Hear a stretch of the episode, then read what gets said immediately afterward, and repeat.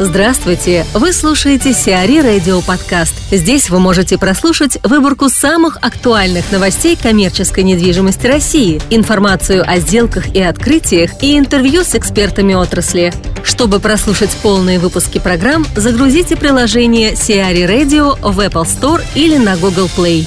ТРЦ «Щука» может достаться Роснефти. Торгово-развлекательный центр «Щука» общей площадью 99 тысяч квадратных метров мог оказаться в залоге у структур Роснефти. Объект принадлежит владельцу бизнес-центра Nord Star Tower и основателю Донстрой Максиму Блажко, общий долг которого составляет свыше 600 миллионов долларов. Из них право требования на сумму около 480 миллионов долларов были проданы Сбербанком компании River Stretch Trading and Investments. Обеспечением по данным кредитам служили БЦ на Беговой и ТРЦ возле станции метро Щукинская. Владельцы River Stretch Trading and Investments точно неизвестны. Однако ранее сообщалось, что кредит по Nord Star Tower мог достаться структуре Роснефти. Кроме того, в СМИ появлялась информация о том, что бенефициаром компании может являться ГК региона. Стоит отметить, что помимо River Stretch Trading and Investments, кредитором Блажко является банк «Российский капитал», сумма задолженности перед которым составляет порядка 160 миллионов долларов.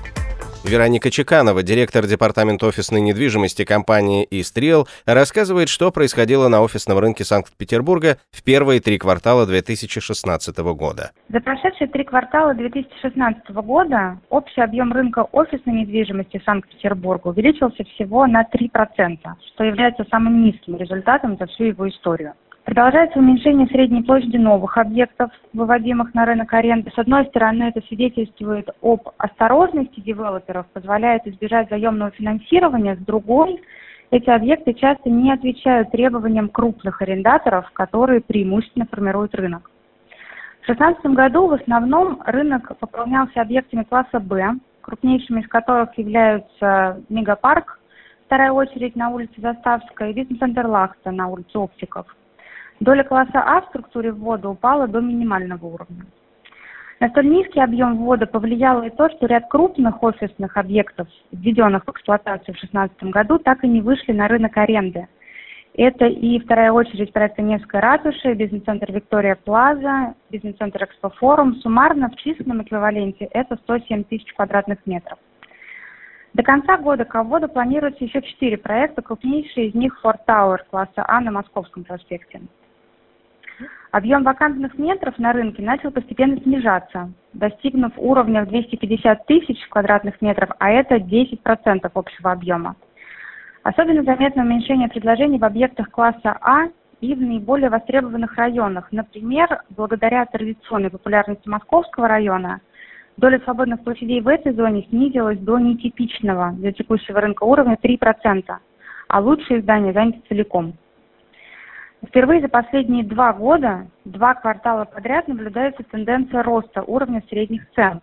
Таким образом, арендные ставки в объектах класса А сейчас варьируются от 1600 до 2000 рублей, в классе ББ+, диапазон шире, от 600 до 1400 рублей за квадратный метр, вместе включая НДС и коммунальные платежи. Конечно, крупные сделки в основном закрывались по ставкам на 5-7% ниже заявленных. Объем поглощения находится на сравнимом уровне по отношению к 2015 году и за три квартала превысил 100 тысяч квадратных метров.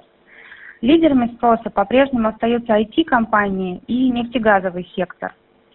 Также нефтегазовый сектор начинает привлекать в город свои сателлиты, и среди них наблюдаются не только крупнейшие проектные подрядчики, но и специфические поставщики услуг, например, разработчики отраслевого программного обеспечения.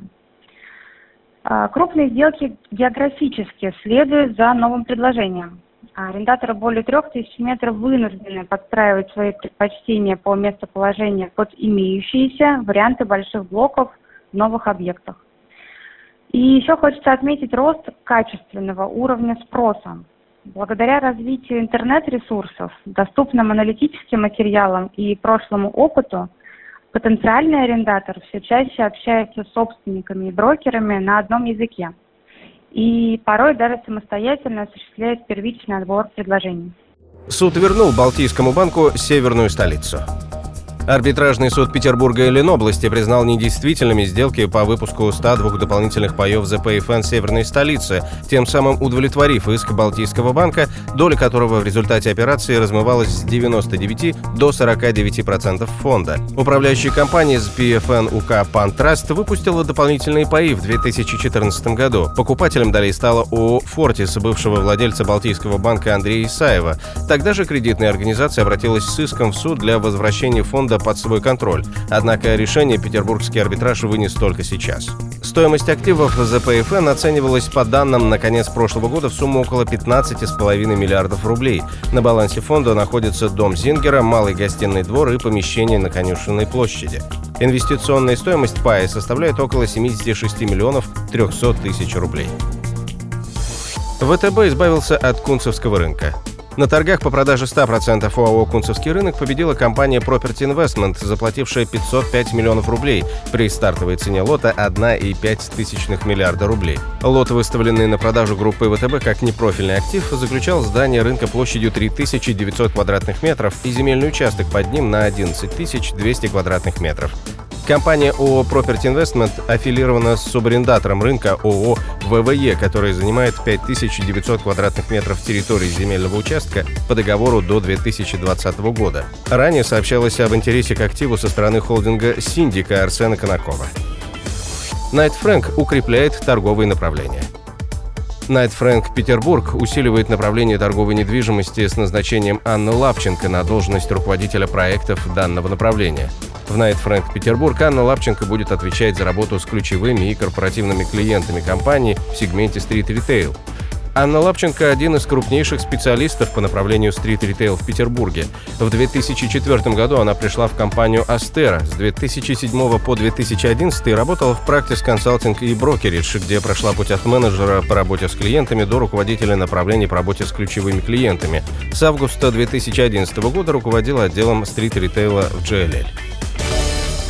Сиари Радио. Эксклюзивные рубрики «За и против», «Ноу-хау», «Ремейк», «Новые форматы». Слушайте в полных выпусках программ в приложении Сиари Radio. Приложение доступно в Apple Store и на Google Play. Более подробная информация на сайте siari.ru slash radio.